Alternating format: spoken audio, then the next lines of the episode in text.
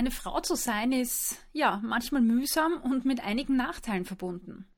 Als Frau muss man zum Beispiel gegen die natürliche Tendenz ankämpfen, ja mehr Fett zu speichern als Männer. Und man muss sich mit Stimmungsschwankungen und Heißhungeranfällen herumschlagen und auseinandersetzen. Und zu allem Übel muss man sich regelmäßig mit seiner Periode, mit der roten Welle, ja herumschlagen. Und dann wird das Ganze auch noch gekrönt, äh, indem man Kommentare hört wie Hey, hast du deine Tage? Oder mit angeekelten Männergesichtern konfrontiert wird. Wie soll da eine Frau lernen, ihren Körper zu lieben? Wie kann man seinen Körper lieben, wenn so viele Aspekte der Weiblichkeit eigentlich mit Ekel oder mit Nachteilen verbunden sind? Die Antwort auf diese Frage und was das mit dem Essverhalten zu tun hat, das erfährst du heute in einem wunderbaren und wirklich tollen Interview mit Anna Nussbaumer.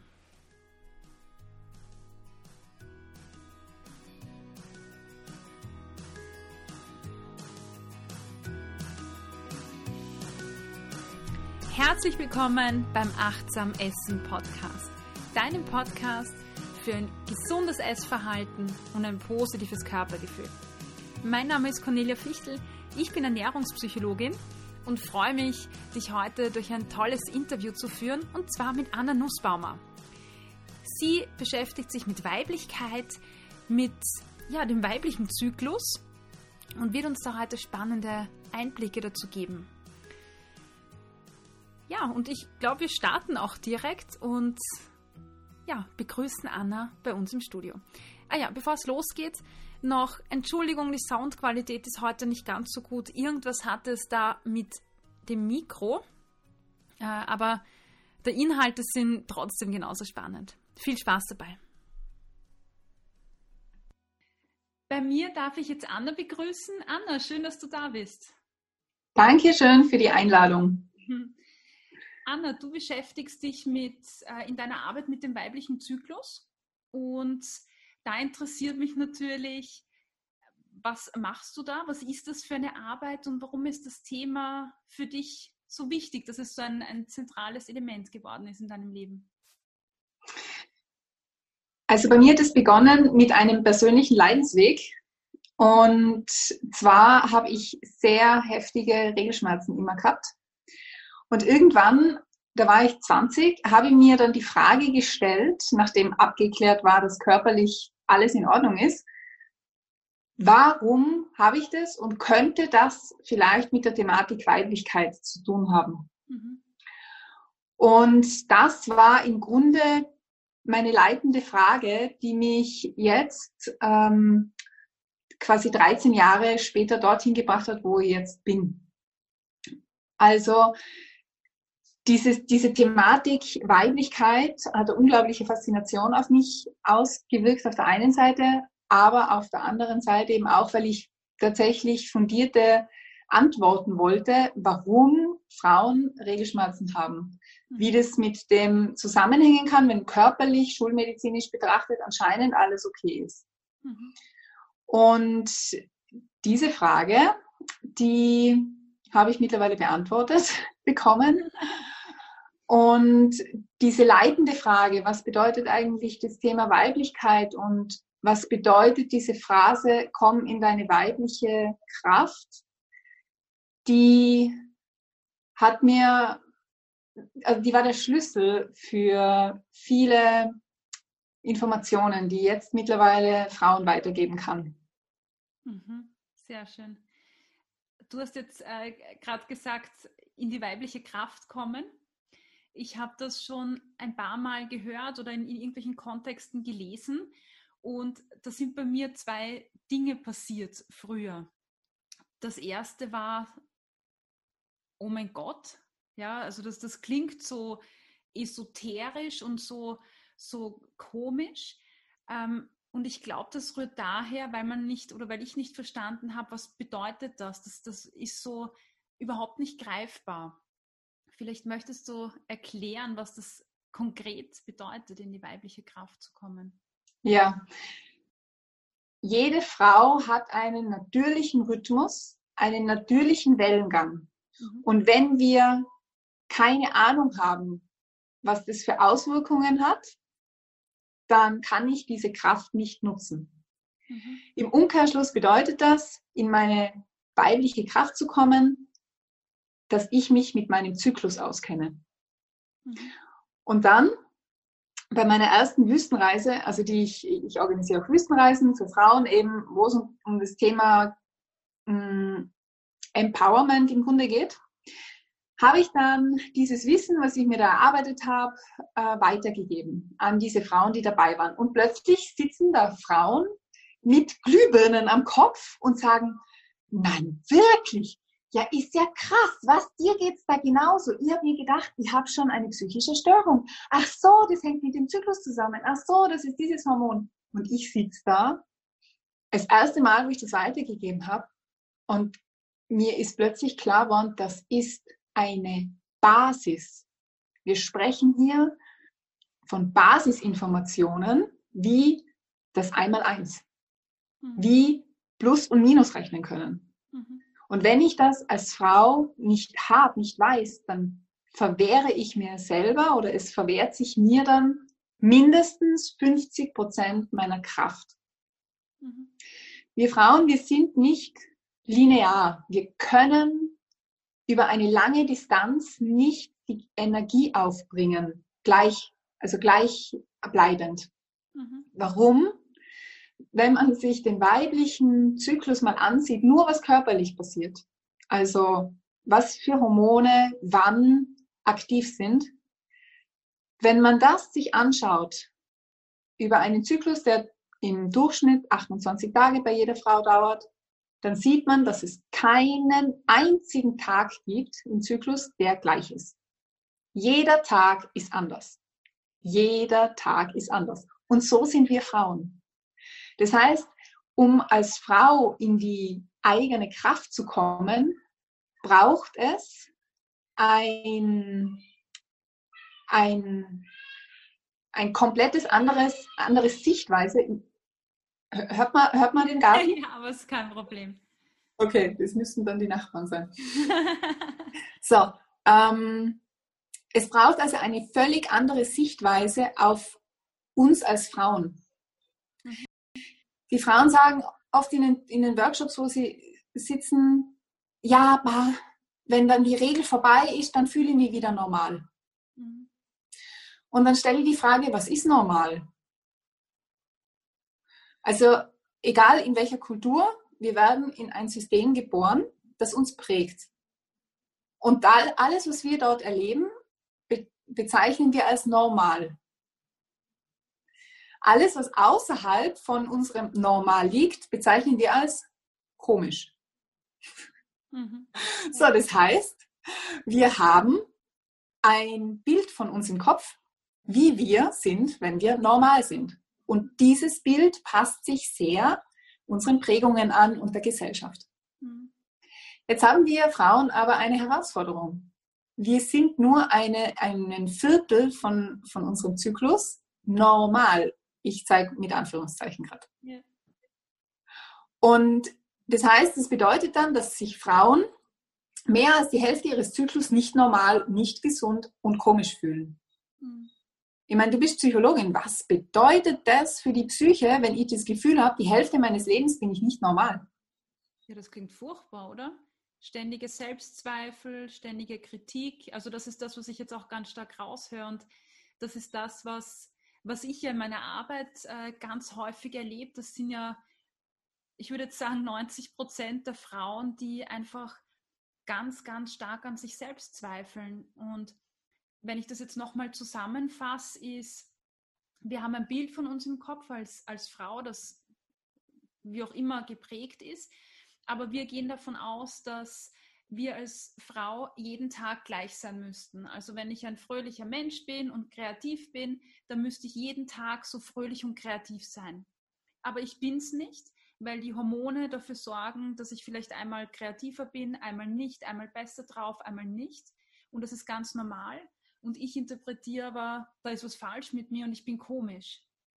Und ähm, da entsteht natürlich ein Ungleichgewicht, eine Disbalance und ähm, in die weibliche Kraft kommen würde jetzt bedeuten, dass ich mich und diese Ups und Downs und die Phasen, äh, die es gibt, dass ich die annehme und quasi für mich als normal auch abspeichere. Und dann kann ich, statt die Energie aufzuwenden, um mich selbst irgendwie fertig zu machen, äh, für andere Dinge verwenden und einfach meine Kraft sparen und woanders einsetzen. Ist das richtig so?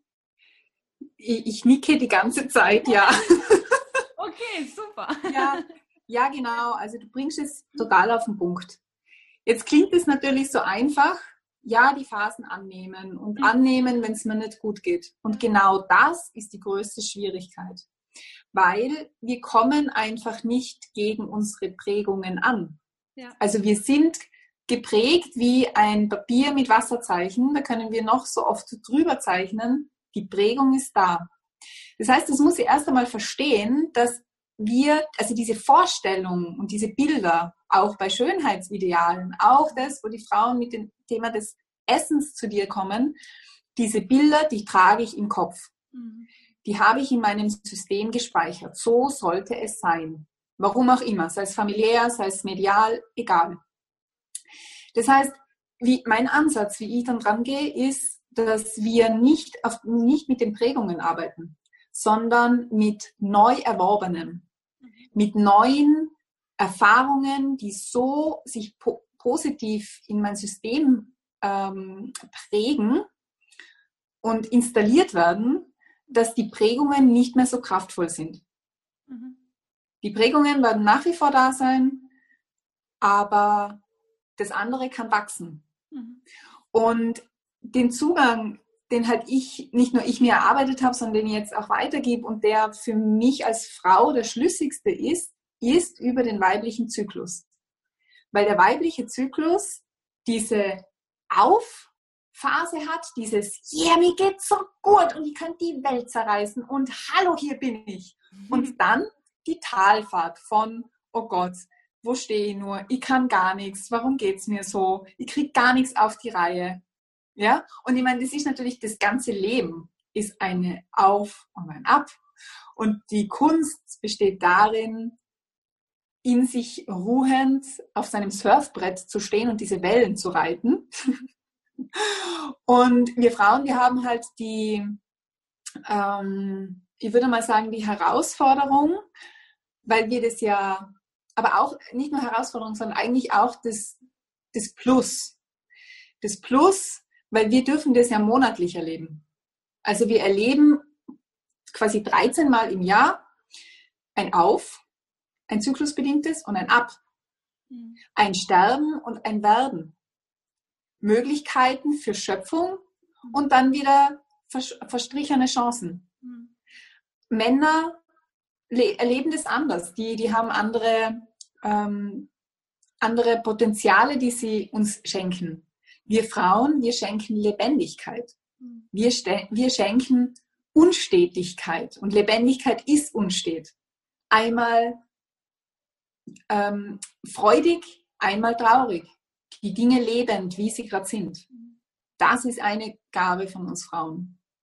Ich finde es das schön, dass du das jetzt auch so, so positiv und bestärkend ähm, formulierst und auch so als etwas Positives hinstellst, weil ich, ich kenne das von mir, von früher, dass man als Frau ja schon damit aufwächst, dass die Tage oder der Zyklus was ähm, nicht Normales sind und es, man hört das ja auch immer wieder in Aussagen wie, ähm, was, warum bist du so zickig, hast deine Tage, dann wird es irgendwie als was, äh, es wird tabuisiert, man redet nicht drüber, es ist was Schlechtes. Und wenn ich ständig damit konfrontiert werde, mit diesen, boah, du hast Tage, deine Stimmungen im negativen Sinne gehen auf und ab und was ist mit dir los und mit dir falsch, dann, na klar, dann habe ich ein Bild von einer Weiblichkeit und, und von mir als Person, das mir sagt, du, du bist nicht richtig. Ja, was ist denn los mit dir? Und, und jetzt stellen wir uns das mal umgekehrt vor. Stell dir vor, du wächst als Mädchen auf und du kriegst gesagt, wow, jetzt kriege ich dann wieder meine Tage, jetzt kann ich mir wieder zurückziehen und richtig Kraft schöpfen und dann geht es wieder voll los. Das heißt, also ich, ich habe mich durch diese ähm, Tabuisierung gekämpft. Ich habe mich durch meine eigenen Tiefen gekämpft und Prägungen, weil ihr habt das nicht positiv mitbekommen. Meine Mutter hat sehr unter ihren Tagen gelitten. Migräneattacken ohne Ende, die Arme, ja. So, das heißt, damals hat es natürlich kein Internet, nicht diesen Zugang gegeben, nicht diese Informationsmöglichkeit, die wir jetzt haben. Und ich sehe es als als meine Berufung, oder nicht ich sehe, sondern das ist meine Berufung, ich spüre das einfach so, ich bin dafür da, um das zu machen. Es geht um Empowerment. Es geht darum, diese Thematik zu enttabuisieren. Und da sind wir schon ja beim nächsten Problem oder Herausforderung. Wir haben eine maskuline Welt. Wir haben äh, unsere Werte, egal jetzt von Medikamenten, Autos, ähm, zum Beispiel auch Raumtemperaturen. Der Mann oder das Maskuline wird als Ausgangsbasis genommen. Ja, ja, voll. Ja. Es ist allein schon in unserer, in unserer Sprache. Mhm. Und das ist ja das Thema, wir, also auch ich und du und alle, die sich für Frauen einsetzen, wir sind ja trotzdem in einer maskulinen oder mit einer maskulinen Welt geprägt. Mhm. Die Prägung kriegen wir nicht raus. Das heißt, wir müssen immer wieder bis gegen uns selber kämpfen. Mhm. Und durch das, dass ich die äh, Fempower-Workshops machen darf, höre ich natürlich unzählige Geschichten von Frauen und wiederhole mich ja unzählige Male. Und sozusagen ähm, gehe ich so oder stärke ich so diese neue Pflanze entgegen dieser alten Prägung. Und wenn man mal eintaucht in diese Mystik, in diese Kraft der Menstruation, in diese Kraft dieser Phasen, dann willst du gar nicht mehr anders. Weil es ist ein, ein, ein schöpferischer Akt. Also wir Frauen, wir durchleben einmal im Monat, ein ganzes Monat lang einen schöpferischen Akt. Vom Sterben, das mit dem Blut quasi gekennzeichnet ist, hin zur Auferstehung, ja, Phönix aus der Asche, um dann wieder zu, zu gehen. Wir haben quasi die Jahreszeiten in uns. Du lachst. Ich finde das so schön. Ich habe mir gerade vorgestellt, äh, diese, diese Begeisterung, mit der du da sprichst und, und wie du das, äh, ähm, ja, dieses Marschall drumherum, da habe ich mir gerade gedacht, wenn ich ein Mann wäre, würde ich sagen, ich will das auch, ich will das auch, her damit. Wann kriege ich endlich eine Frage? Ich muss dazu bitte eine kurze Story erzählen, weil die ist der Hammer. Äh, also, ähm, zwei Stories. Das eine ist, wenn wir Frauen die Menstruation haben, dann wird im Gehirn ein Botenstoff ausgesendet, der im Grunde wie bei Drogen ist. Also du hast im Grunde deinen eigenen Trip, hm. aber auf natürliche Weise. Das Thema ist, das ist aber in so geringen Dosen, und das ist übrigens nachgewiesen, ja, also das ist in so geringen Dosen, dass man das natürlich nicht merkt, wenn man seine alltäglichen To-Do-Liste nachläuft. Mhm. dann ist es mühsam, weil ich kann natürlich nicht das gewohnte Energielevel aufrechterhalten. Das, was in meinem Kopf als kraftvoll ist. Aber auf der anderen Seite, wenn ich mir die Möglichkeit gebe, da mich wahrzunehmen, zu liegen, zu spüren, ganz ehrlich, da komme ich in Sphären meines Körpers, meiner weiblichen Seele, meines Daseins, in die ich sonst nicht komme. Und diese Freundin, die mir das erzählt hat, ihr, ihr, ihr mal geschrieben, boah, ich habe so eine krasse Menstruation gerade gehabt, ich habe so, es war eine Bewusstseinserweiterung. Und dann sagt sie, ja, dann hat sie mir, dann hat sie mir das erzählt mit diesen, mit diesen ähm, Ausschüttungen aus dem Gehirn. Und dann hat sie gesagt, seitdem das ihr Freund weiß, ist er immer total eifersüchtig und er hätte auch gern das. oh, ja. ja. Aber man muss es halt wissen, ja, man muss es wissen. Zu mir hat mal einer meiner Freunde und auch äh, Seminarleiter gesagt, er hat gesagt, Anna, da war noch sehr jung, er hat gesagt, die Frau, während sie die Tage hat, hat ihre größte Kraft und Macht. Und ich habe ihn so angeschaut, gell, damals noch voller Regelschmerzen, und gesagt, das ist schön, dass du das sagst, ja. Du, du als Mann hast eine Ahnung, wie ich mich fühle, gell. So, drei oder vier, also viele Jahre später habe ich mir dann ist er wieder in den Sinn gekommen und dann habe ich gewusst, was er meint. Mhm. Ja, wir Frauen, wir sind während der Menstruation am allerstärksten. Aber nicht so, was wir unter Stärke in unserem Kopf haben, dass wir dann Marathon laufen, sondern seelisch gesehen, mhm. ähm, das so gesehen, was eine, was eine Seele nährt, was einen Menschen nährt. Ein Mensch nährt nicht Information, ein Mensch, Mensch nährt ein emotionaler und gefühlvoller Raum. Mhm. Und wir Frauen, wir haben einmal im Monat die Möglichkeit, also die Tür steht jedenfalls sperrangelweit offen, da reinzugehen. Jetzt, wenn ich aber die Information nicht habe, dann falle ich entweder zufällig, zufällig dort rein und kann dann mit wenig anfangen oder ich gehe halt dran vorbei. Mhm. Und da ist Aufklärung und Bildung spielt eine ganz eine wesentliche Rolle. Ja. Und es ist, es ist, also ich finde es toll. Ich weiß nicht, ob das jetzt meine, meine, meine Bubble ist, in der ich unterwegs bin oder ob es Tatsache ist. Aber ich nehme wahr, dass sich immer mehr Frauen mit dem Thema beschäftigen. Aber ich weiß jetzt nicht. Aber äh, du hast vorher gesagt, äh, du machst äh, Female Empowerment äh, Workshops und Retreats, wo es auch um das Thema Empowerment geht. Und das bedeutet ja, bitte korrigier mich, nichts anderes als ähm, Kraft zu tanken oder für sich einfach in die Stärke zu kommen. Ja, haben wir vorher. Also ähm, genau. Das heißt, die Frauen, die bei dir im Workshop sind, die sind nicht in ihrer Kraft oder, oder spüren diese Stärke nicht, die zweifeln.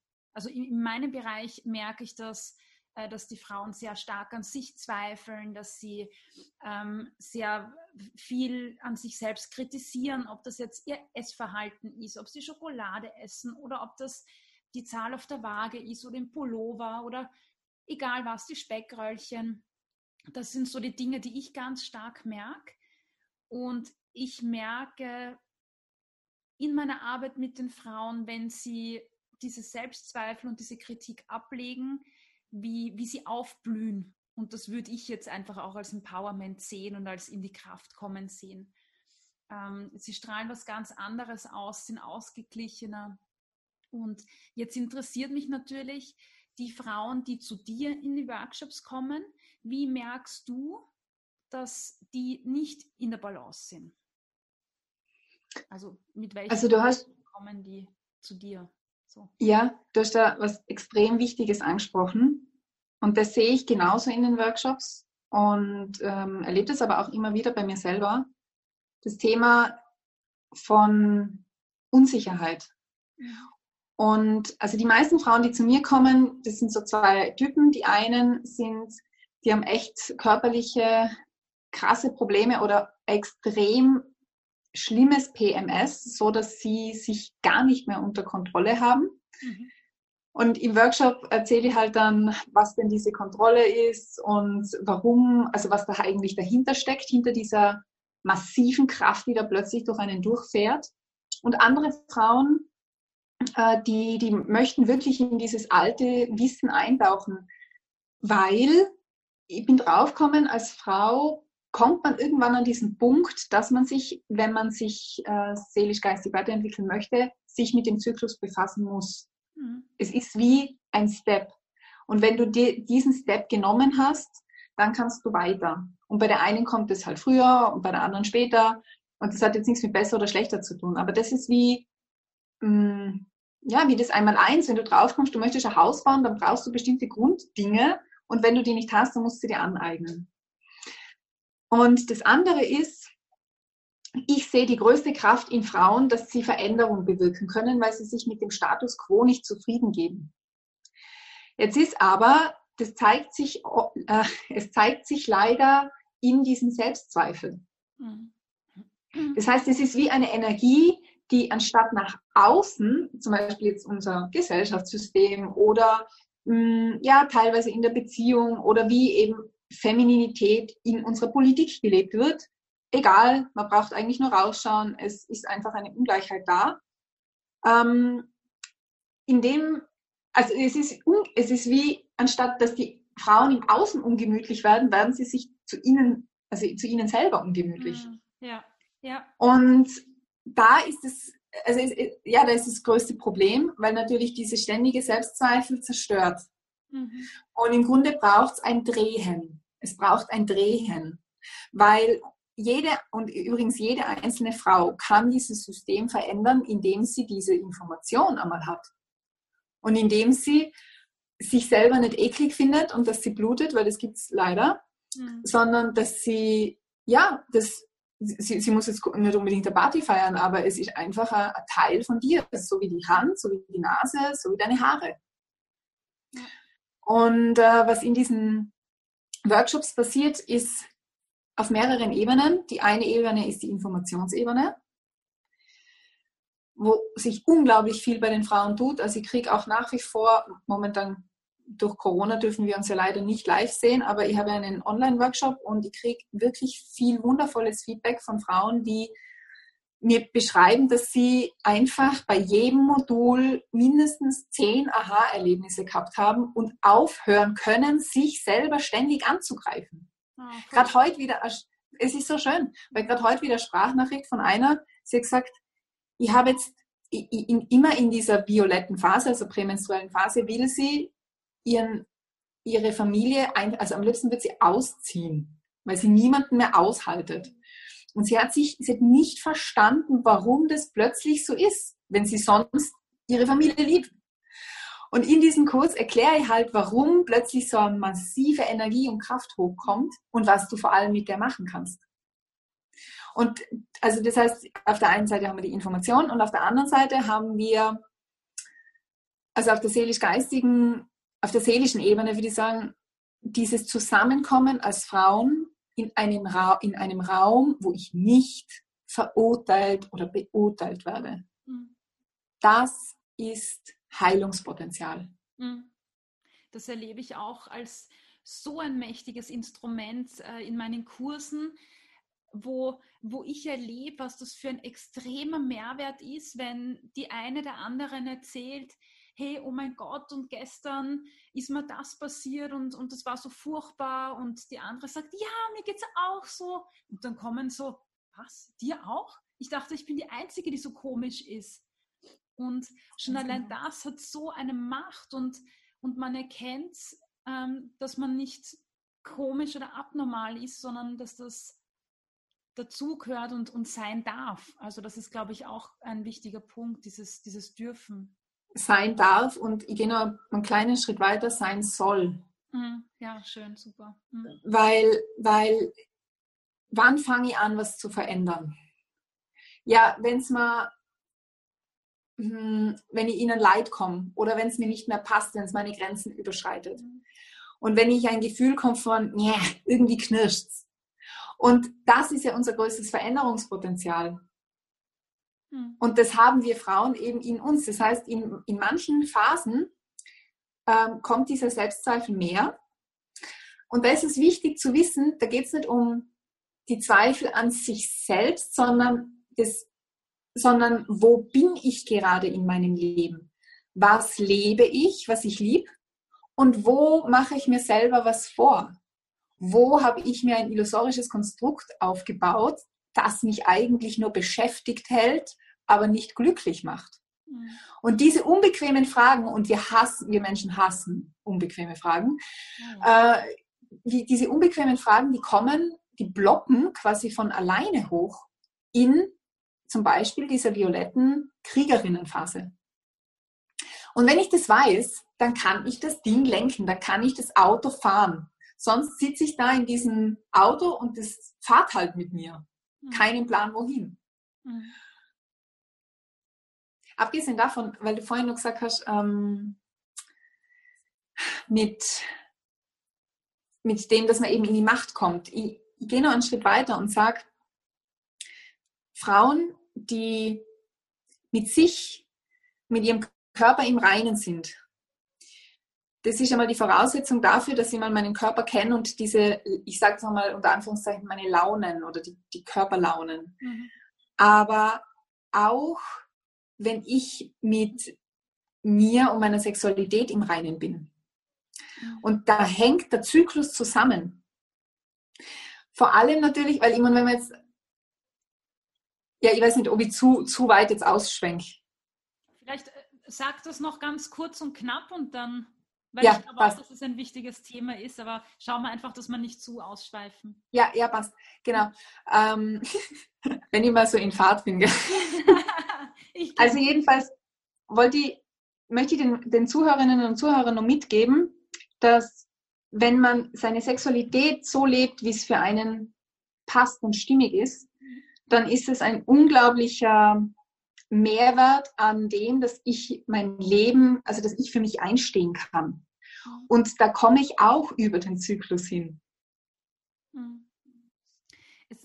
das, das Spannende ist, finde ich, dass das alles so ein, ein Kreis ist. Also es ist nicht linear, sondern alles ein Kreis, weil sich, weil sich immer alles schließt. Also wenn ich meine Sexualität nicht leben kann oder unzufrieden damit bin, äh, dann ist das vielleicht oft auch, weil ich unsicher bin, weil ich nicht weiß, was ich, was ich will, was mir gut tut.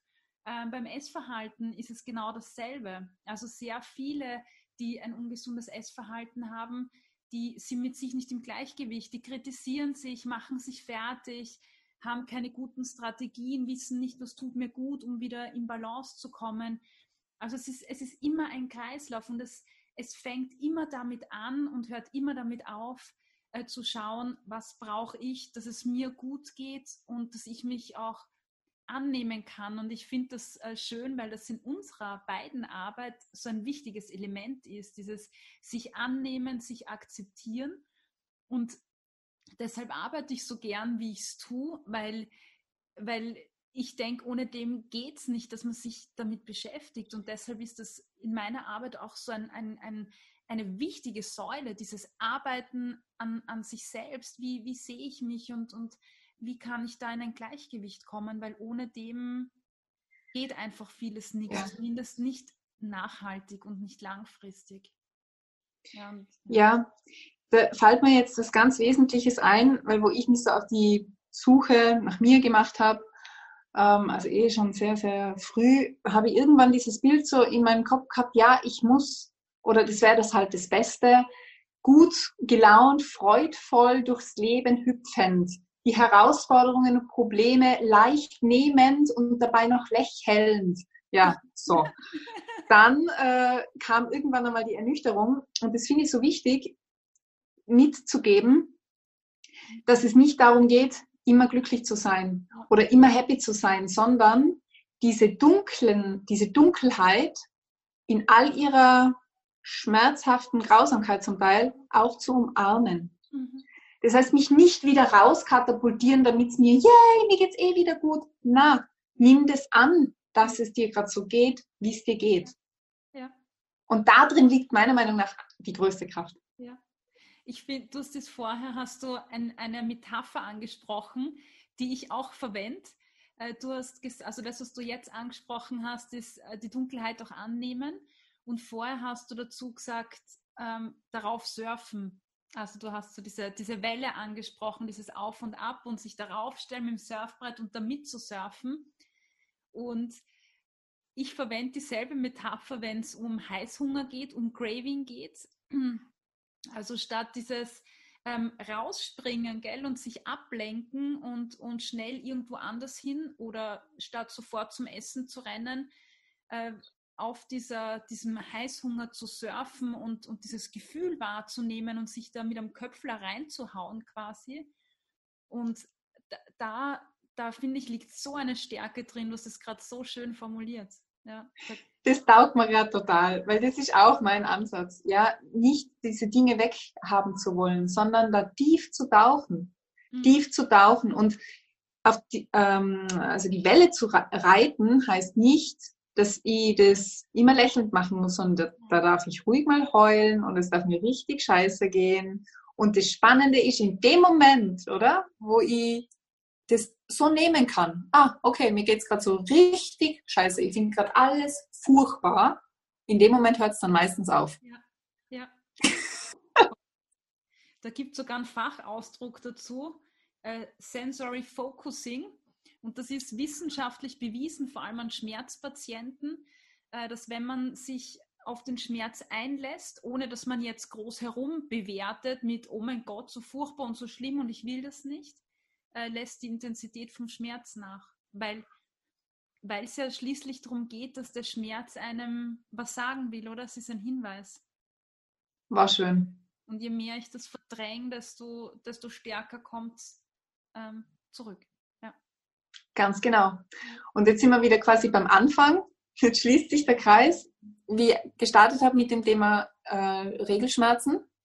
Irgendwann kam dann, und das war bei mir wirklich schlimm. Also ich war regelmäßig im Krankenhaus, die Palette an Tabletten lag vor mir, ich habe mich gewunden im Bett und so weiter. Und irgendwann sagt dann eine Seminarteilnehmerin bei irgendeinem Seminar, wo ich halt als Teilnehmerin auch dabei war, ja, hast du schon mal probiert, dich dem Schmerz hinzugeben?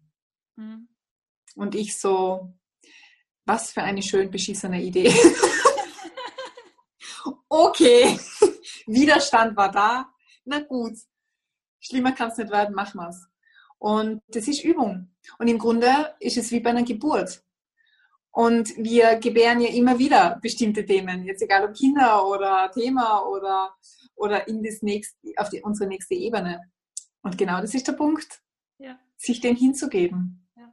Na, danke, dass du das jetzt angesprochen hast, weil ich glaube, ähm, wenn ich das anspreche in meinen Coachings oder Kursen äh, oder auch so, denken sich, glaube ich, 80 Prozent der Leute, die ist ja nicht ganz, was redet die?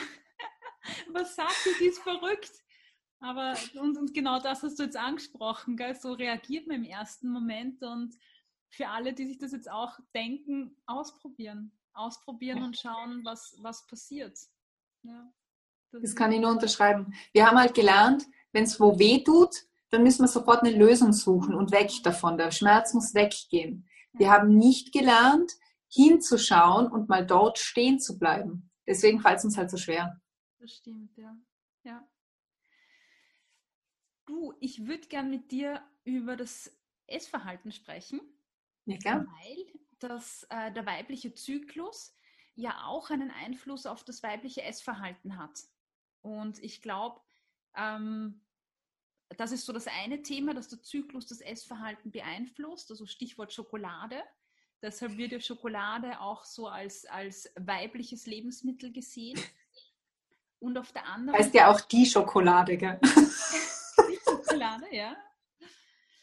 Ähm, also das ist das eine. Und das zweite ist, dass ein gesundes Essverhalten langfristig ja wieder viel mit Balance zu tun hat. Und das erste, ich würde mal ja, zuerst gerne auf den Zyklus eingehen und dann auf diese Balance und, und ein gesundes Essverhalten. Ähm, kannst du kurz beschreiben, wie der Zyklus das Essverhalten beeinflusst? Ja, sehr gern. Also beginnen wir mit nach der Menstruation. Wenn das Östrogen wieder steigt, dann ist es so, dass die meisten Frauen berichten, sie brauchen weniger Essen, weil die Grundenergie sowieso da ist. Es ist auch so, dass der Körper da nicht so viel Energie braucht, um, also für andere Vorgänge, da komme ich dann dazu noch. Das heißt, ähm, bei den, bei den Kursen und auch in meinem Leben bemerke ich und erkenne ich, okay, ich brauche einfach weniger Essen. Ähm, grundsätzlich schaue ich, dass ich sonst sehr nährstoffdichte Lebensmittel oder auch eben so Superfoods zu mir nehme. Mhm. Gut, dann kommt die Eisprungphase.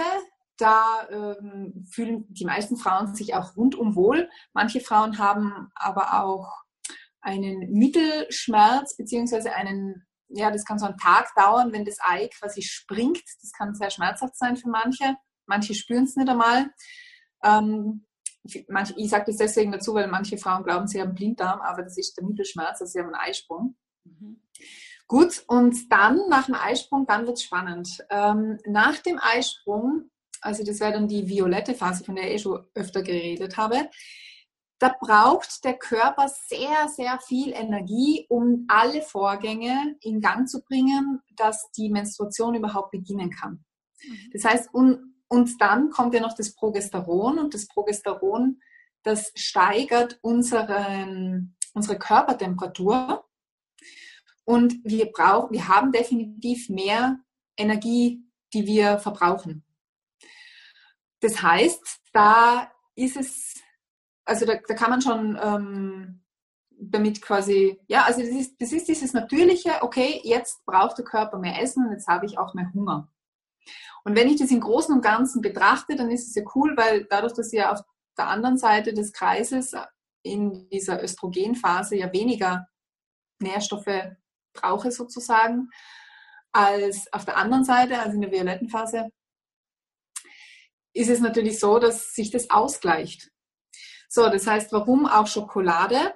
Weil der Körper Magnesium und Eisen braucht. Natürlich, ja, Eisen verliert durch, durchs Blut und Magnesium, weil, und daher haben die meisten Frauen Magnesiummangel, weil es natürlich der, der ganze Uterus arbeitet, um einmal überhaupt diese Schleimhaut abzutragen. Also was der, unser Körper leistet, ist ja unfassbar großartig. Mhm. Ja.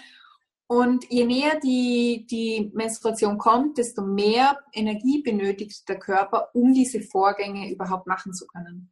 Das heißt, das da heißt so eine Essphase, wo ich voll alles Mögliche essen will. Mhm. Da habe ich eine Essphase, wo ich alles Mögliche essen will. Und mh, mm, das, was ich mache, ist, ich gebe dem zum Teil nach. Also, weil ich, ja, ich sehe keinen Grund, warum nicht. Das ist mein intuitives Essen.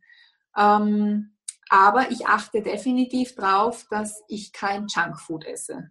Mhm. Weil in einem Chips ist halt nichts drinnen. Ja, das heißt, warum will auch der Körper diese süße Schokolade? Weil Magnesium für den Körper eigentlich süß schmeckt und deswegen verlangt er nach Süßem. Mhm. Aber da ist ja nicht unbedingt mehr Magnesium drinnen. In der dunklen Schokolade vielleicht schon. Das heißt, in dieser Zeit ist sehr gut alles, also Rohkakao, mm, äh, Cashewkerne, dann Bananen, alles in diese Richtung ist super gut. Mhm. Rote Beete. Das, was du jetzt ansprichst, finde ich total spannend, ähm, weil man in, in, wenn man sich jetzt dunkle Schokolade hernimmt und die analysiert, dann ist man draufgekommen, dass die dunkle Schokolade vom Fett- und Zuckergehalt die ideale Kombination hat, um den Serotoninspiegel zu heben, also Glückshormone in die Höhe zu schießen. Und die Glückshormone, also der Serotoninspiegel, hat ja einen richtigen Abfall genau in dieser Phase, die du jetzt beschreibst. Ne? Also nach diesem Energieschwung am Anfang, so, wuh, wenn dann die Essphase kommt, ähm, fällt auch der Serotoninspiegel. Man fühlt sich vielleicht irgendwie schlapp und nicht so gut und irgendwie doof. Und zum einen braucht der Körper Energie und zum anderen äh, ist die Schokolade ja auch etwas, wo wir dann unsere Glückshormone stimulieren oder die Ausschüttung. Ja. Und ich finde das total spannend, weil ja viele Frauen beschreiben, boah, ich bin so komisch und ich habe dann diese Fresstage, sagt man dann oft, und da stimmt was nicht, weil wir, so wie du vorher angesprochen hast, wir glauben, dass jeden Tag, also nicht habe ich meinen, meinen Umsatz, Leistungs- und Grundumsatz von 2000 irgendwas Kalorien und das esse ich jeden Tag und, und, und das muss jeden Tag so sein. Und wenn ich einen Tag weniger esse oder einen Tag mehr vor allem, dann, dann habe ich ein schlechtes Gewissen und alles mhm. ist furchtbar. Und tatsächlich, so wie du jetzt sagst, ist es ganz normal, dass man einmal weniger braucht und einmal mehr. Und über die Summe gleicht sich das dann wieder aus. Das ist ein Zyklus. Ganz genau. Das ist ja auch wieder, woher kommen denn diese ganzen Formen und Normen und ähm, Empfehlungen, wie viel man wo wann essen soll. Ja, das wird ja auch an Männern gemessen. Weil bei Frauen ist es zu kompliziert. Die würden die Studien, die würden zu viel kosten. Ja, das muss man sich mal überlegen. Das heißt, auch da in dem Thema Ernährung wird der weibliche Zyklus einfach nicht beachtet. Er wird auch nicht weit, es wird auch nicht gelehrt, wie. Ja, es, es, es gibt keine Studien dazu. Und da müssen wir Frauen halt selber das in die Hand nehmen. Und weißt du, was da hilft? Also das sage ich jedenfalls den Frauen, die zu mir immer kommen zum Workshop. Zyklusaufzeichnungen. Das Spannende ist, bei mir ist es so, sieben Tage, also wirklich jeden Zyklus, sieben Tage bevor meine Menstruation kommt, habe ich diesen Raupe-Nimmersatztag. Mhm. Das ist nicht am 21., also das ist nicht am äh, sechs Tage vorher, ist nicht acht Tage vorher, sondern immer sieben Tage. So, das heißt, wenn ich meinen Nim Raupe-Nimmersatztag habe, dann weiß ich, okay, jetzt ist dann bald soweit. Mhm. Und das komme ich natürlich nur drauf, wenn ich meine regelmäßigen Aufzeichnungen mache. Mhm. Das heißt, ein Tipp für die Hörerinnen jetzt vor allem, ähm, mitschreiben, aufschreiben, Zyklus tracken, ähm, weil das auch ein wichtiges Tool ist, um erstens mehr über sich zu lernen und auf der anderen Seite auch für sich zu verstehen, es ist okay und es darf sein und es soll so sein, dass mein Körper da einfach mehr braucht. Ganz genau. Ja, ja voll schön. Ah, ich finde das so schön. Und deshalb macht, finde ich, diese, das, was du gesagt hast, auch mit den Studien, also natürlich gibt es Studien an Frauen, aber so wie du völlig richtig sagst, der Zyklus findet überhaupt keine Beachtung dabei. Zumindest kenne ich keine einzige dieser Studien. Ähm, vielleicht gibt es es irgendwo, aber ähm, ja, ähm, zumindest in diesen Ernährungsempfehlungen kommt es nicht vor. Mm, und was wollte ich jetzt eigentlich sagen? Also ich meinen Faden verloren. Schau. Macht nichts, ich hätte dazu noch eine Geschichte. Und, und zwar habe ich vor kurzem einen Artikel gelesen, dass die ähm, Weltmeisterschaft, also die Mannschaft, die Fußball, die weibliche Fußballmannschaft, die Weltmeister geworden ist. Es sind die US-Amerikanerinnen. Und die trainieren nach einem für sie extra ausgearbeiteten Trainingsplan, der den weiblichen Zyklus beinhaltet. Mhm. Und es ist natürlich, die sind Weltmeisterinnen. Ja, natürlich, weil ich kann, wenn ich meine Menstruation habe, dann bin ich nicht die Ausdauerrennerin. Dann kann ich aber Kraft trainieren. Mhm. Wenn ich ähm, nach meiner Menstruation, da werde ich lange Strecken laufen können, dann werde ich anders trainieren. Und wenn man das auch so betrachtet, nicht nur in Ernährung, sondern auch im Sport, wir Frauen, wir trainieren nach Plänen, die wie für kleine Männer sind. Mhm. Aber der Zyklus wird einfach nicht im Ansatz beachtet. Aber der spielt so eine enorme Rolle. Es gibt keine Frau, die sich während den Tagen gleich fühlt wie am Eisprung. Das gibt es nicht. Ja. Ich, war, ich hatte letztens einen Workshop, äh, Yoga-Workshop, da ging es um ähm, Arm Balances, das heißt äh, irgendwelche Posen, wo du dein komplettes Gewicht auf den Armen hast und die Beine in der Luft oder sonst wo. Und dann war ein Mädel, die meinte halt, ja, und wie kann ich das trainieren und wie muss mein Plan ausschauen? Und der Yoga-Lehrer, also ich habe sowas noch nie gehört und das war der Moment, wo es bei mir Klick gemacht hat. Er meinte, hör auf, du bist nicht ich, ich bin ein Mann, du bist eine Frau, du brauchst einen ganz anderen Übungsablauf als viele andere und ähm, bei dir gibt es Phasen, wo das super gut funktioniert und da macht das und da glaub an dich. Und dann gibt es Phasen, da funktioniert es nicht, weil dein Zyklus einfach was anderes sagt. Und das ist okay und das gehört so. Und ich habe mir gedacht, wow. Wie cool ist das? Du musst mir danach den Namen sagen, weil vielleicht war das sogar am, am Zyklusworkshop. Ich habe nämlich mal zwei Zyklusworkshops für Männer gemacht und bei dem einen waren sogar 50 Leute, 50, 50 Männer ähm, und die interessieren sich genauso, weil die Männer, die haben ja, ähm, wenn sie mit einer Frau zusammenleben, erleben sie auch einen Zyklus, ob sie wollen oder nicht. ja, ja.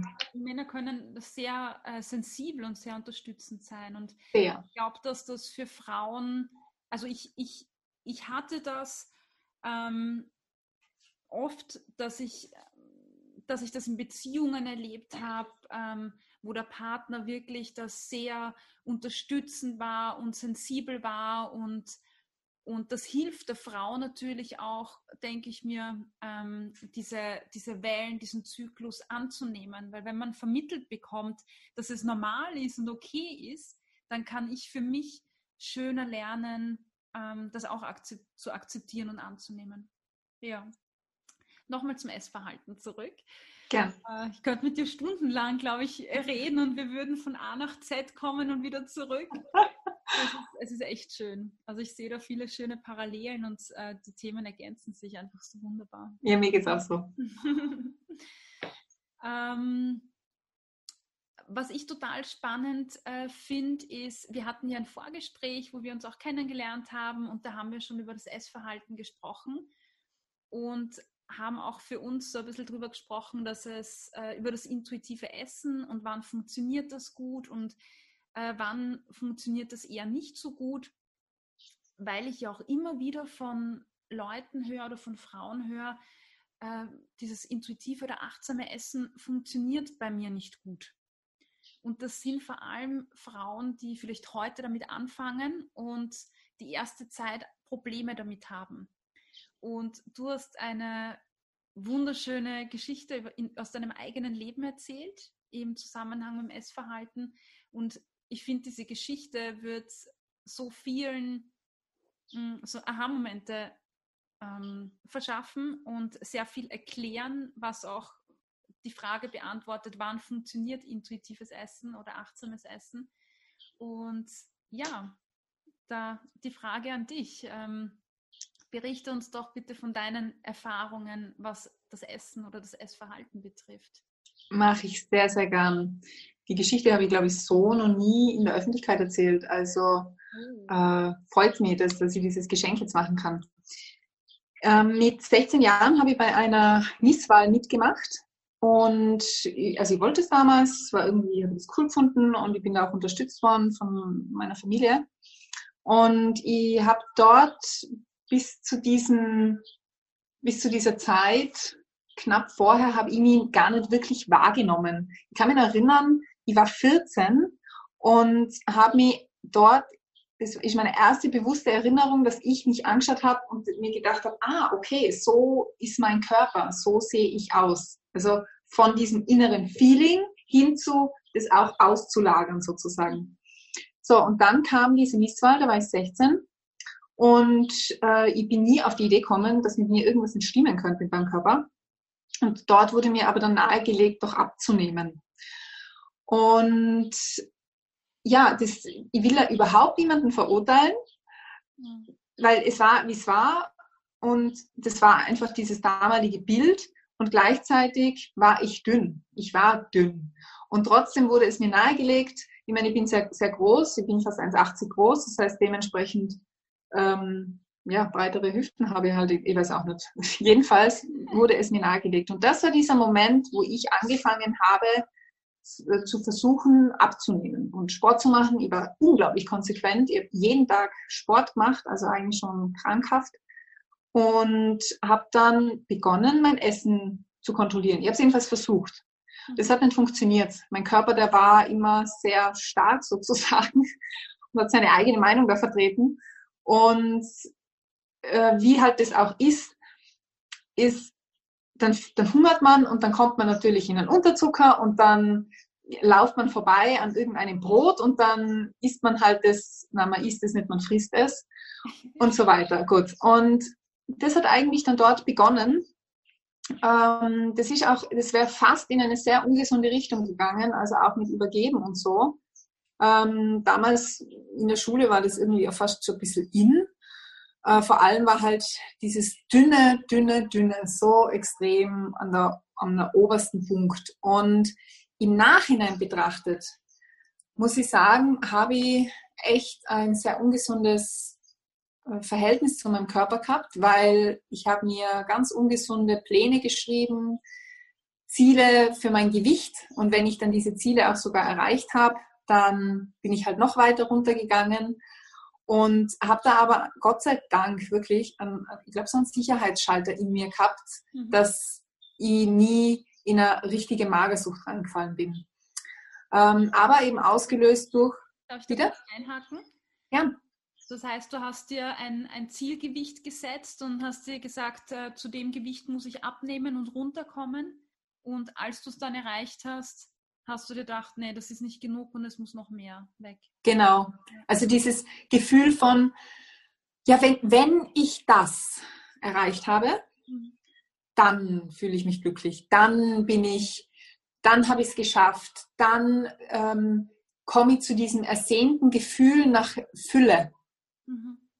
Und mit diesem Bereich arbeite ich ja auch. Also das heißt, dieses, ja, wenn ich das erreicht habe, nicht nur beim Gewicht, sondern Menschen kommen ja, wenn ich das erreicht habe und das erreicht habe, mhm. dann. Ja. Und dieses dann trifft nie ein, wenn du es im Außen suchst. Mhm. Ja. Das, es geht, das ist ein innerer Weg. So, und ähm, das war eigentlich, muss ich ehrlich sagen, ein ganz langer Begleiter. Dieses, ich bin nicht genug, weil ich nicht so und so viel wiege. Mhm. Und dieses Gewicht habe ich mir aber selber ähm, vorgegeben. Da war ich dann schon gar, ganz lang nicht mehr im Thema Mode oder sowas oder Model unterwegs. Und dann bin ich schwanger worden. Mit äh, 27 habe ich meinen Sohn bekommen. Und dann war das tatsächlich so, das war eigentlich mein, mein Ausstiegsticket, weil ich war so be be beschäftigt mit dieser Rolle als Mama. Ich habe so viel ähm, andere Probleme gehabt. Ähm, und, und das war wirklich nicht einfach. Ich habe lang gebraucht, um mich in diese Rolle, in diese Rolle einzufinden, dass das Thema Essverhalten völlig vergessen worden ist. Das heißt, ich bin quasi in dem Moment, wo ich meine Aufmerksamkeit verlegt habe, oder sie wurde verlegt, das war keine bewusste Entscheidung, bin ich in ein intuitives Essen rein. Mhm. Der Fokus hat sich verändert, weg von diesem ständigen Beschäftigen hin zu was ganz anderem.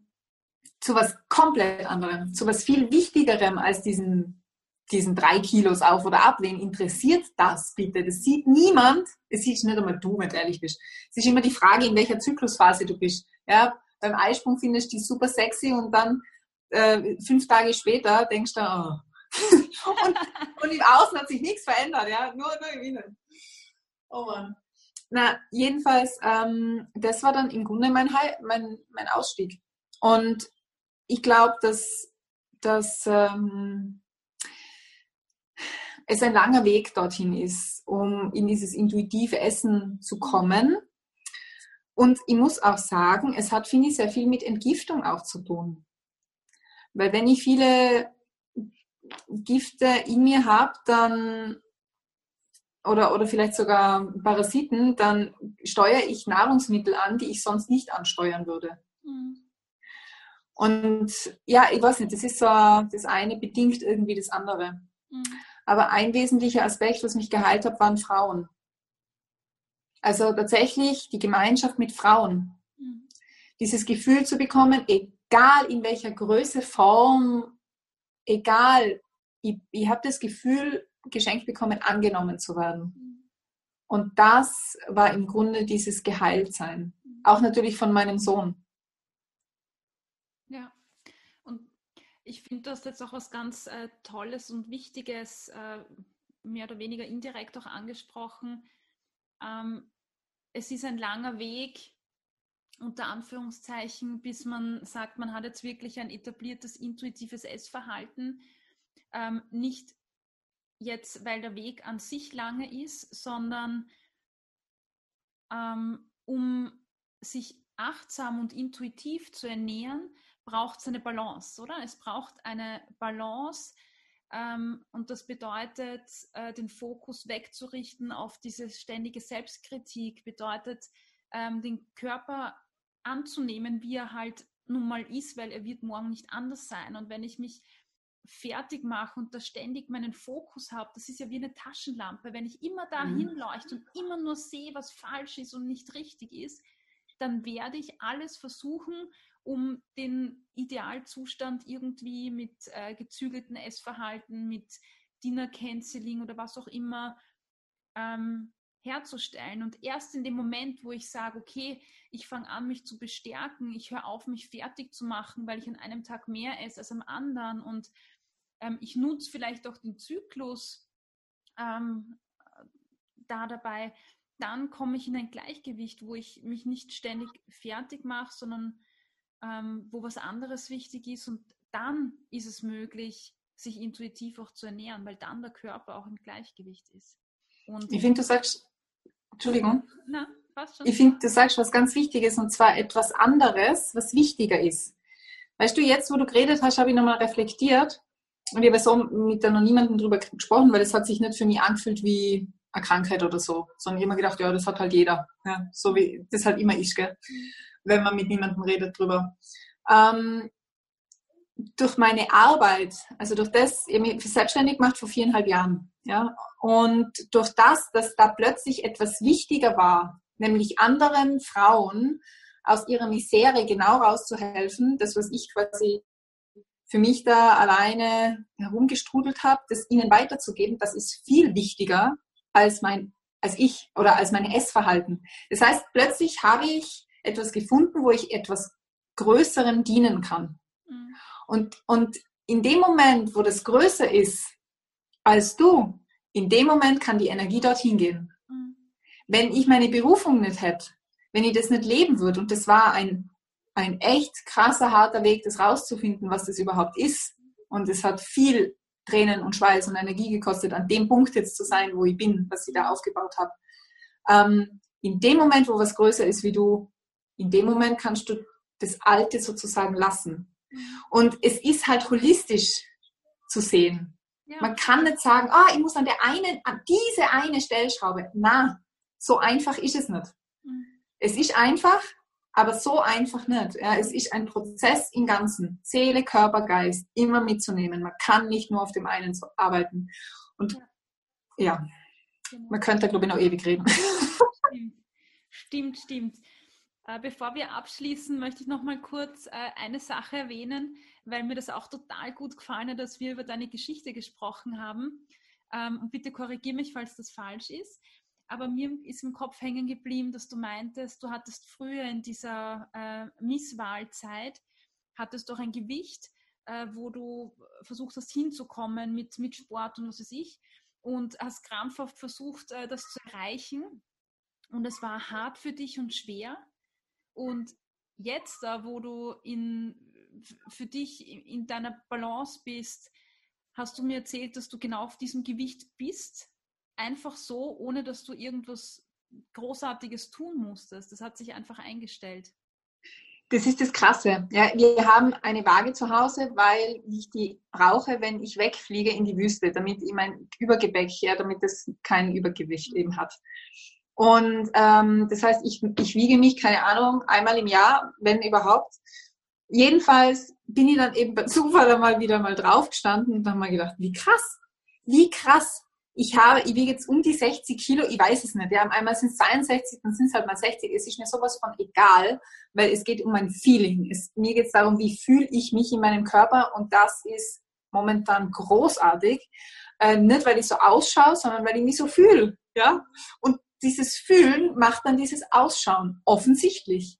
Und ich kann mich erinnern, wie mühsam und anstrengend es war, auf diese 60 Kilo runter zu gehen und ich habe halt dann mal 65 gehabt und dann einmal 67 und es war nur Stress, Stress, Stress. Und wir wissen ja, Adrenalin, also Stress, hemmt natürlich den Fettabbau, hemmt natürlich das Glücklichsein, hemmt alles ja, und ist total ähm, schädlich eigentlich für den Körper über lange Zeit gesehen.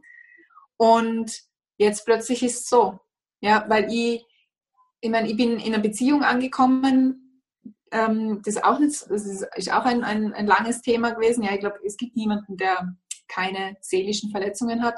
Aber ich habe halt jetzt das mir erarbeitet, wo meine Seele gedurstet hat. Mhm. Eine, eine glückliche Beziehung und die Berufung zu finden. Ja, und jetzt kann sich, jetzt bin ich halt nicht mehr gestresst, sondern eher entspannt. Das ist voll schön. Es ist so schön und ich bin begeistert von deiner Arbeit. Ich finde, es ist so, äh, bereichernd und für jede Frau, die auch sagt, hey, ich möchte mehr über das Thema erfahren und, und mehr in Balance kommen und eine gute Beziehung zu mir aufbauen, zu meinem Körper, vielleicht auch die, die am Essverhalten arbeiten wollen, geht zu Anna, besucht ihre Workshops und Retreats. Und damit die das tun können, braucht man natürlich Informationen. Das ist nämlich ganz ähm, ein paar verschiedene und ganz, ganz tolle ähm, Retreats und Angebote. Ja. Erzähl uns noch am Schluss was drüber, bitte. Und wie sehr gern. Sehr, sehr gern. Bevor ich da noch weiterrede, möchte ich unbedingt sagen, ähm, alle, die jetzt zuhören, also ich bin jetzt dann bald 33 und es war ein wirklich, also es gab viele dunkle Täler auf diesem Weg der Heilung. Mhm. Und was ich halt trotzdem gemacht habe in all diesen Jahren, ich habe nicht aufgehört zu suchen. Ich weiß, ähm, dass es diesen, dies, diesen Zustand, der immer wieder dann kommt, der Glückseligkeit gibt. Und das ist wie die Mittagssonne. Die ist mal da und dann ist sie wieder weg. Mhm. Und jeder kann dorthin kommen, wie das eben für ihn am oder für sie am gesündesten ist. Und es ist so individuell. Und manche Informationen sind hilfreich dabei und andere halt weniger. Aber wenn jetzt ähm, die Zuschauerinnen das anspricht, dann kann man mich finden unter www.apur.at. Das wirst du wahrscheinlich dann eh einblenden, gell? Natürlich. Und es gibt so zwei Hauptthemen, ähm, na, eigentlich vier, ähm, die ich weitergebe. Und zwar ist das auf der einen Seite, das steht jetzt gerade an erster Stelle, das ist Fempower Workshop, heißt es. Da geht es um den weiblichen Zyklus. Den gibt es auch in online natürlich momentan, also Corona-unabhängig. Dann biete ich an Wüstenretreats für Frauen. Da geht es immer um Empowerment. Ähm, dann gibt es Mentoring-Gruppen. Das sind so zwölfwöchige Programme. Die sind immer im Herbst und im Frühjahr. Und jetzt, Ende Sommer, gibt es einen tollen Retreat und der ist deswegen so toll. Das ist eines meiner Lieblingsretreats, weil den gibt es immer nur einmal im Sommer und es geht immer um das Thema Sexualität und zwar um die Basis. Und das wird Ende August sein, der nennt sich Rise, also Aufrichtung oder quasi die, in die, also die Schwingen auszubreiten und zu fliegen. Das ist so die Ausrichtung dieses Retreats. Und dort geht's, der Fokus liegt auf der Heilung der Basis deiner Sexualität. Und die Basis deiner Sexualität ist die Beziehung zu deinem Körper. Das heißt, es geht nicht um Techniken, sondern es geht um ein grundlegendes Gefühl, das dort entstehen soll, ein Gefühlsraum an Angenommensein und Akzeptanz mir selber gegenüber und ein, ein Frauen-Empowerment, äh, ein Raum zu schaffen, wo man sich gegenseitig abliftet und nicht runterzieht. Hm, sehr schön. Ich, also der, der, klingt wunderbar. Also ich nehme auf jeden Fall auch den Link äh, zu dem Retreat äh, unten rein in die Show Notes. Äh, ich glaube, es ist, ist so wichtig, weil so wie du sagst, es ist, es ist nicht nur die Basis einer, also der Sexualität, ähm, sondern die Basis von allem. Die Beziehung zu sich und zu seinem Körper. Das ist das Element, um das sich irgendwie alles dreht und das ist so, so wichtig. Also anschauen, vorbeischauen. Und ja, ich sage danke, dass du da warst. Ich fand das Gespräch mit dir super. Ich finde, unsere Themen ergänzen sich so wunderbar und die gehören zusammen wie nichts anderes. Es ist wirklich, wirklich schön. Und ja, vielen, vielen Dank für die ganzen Impulse und Inputs. Mir geht es auch so. Vielen, vielen Dank für dein mich durchleiten durch den wunderbaren Podcast, den du hast. Und danke fürs Zuhören an alle, die bis jetzt gekommen sind. Wir haben ja echt lange geredet. Danke dir. Ich sage danke. Tschüss, Papa. Ciao. Das war das Interview mit Anna Nussbaumer. Ich hoffe, dir hat es mindestens genauso viel Spaß gemacht wie mir oder uns. Und wenn dir das gefallen hat, dann hinterlass mir doch eine Bewertung, schreib mir eine E-Mail. Äh, du kannst auch den Podcast auf meiner Website www.achtsam-essen.at kommentieren. Bis zum nächsten Mal. Ich freue mich auf dich. Tschüss.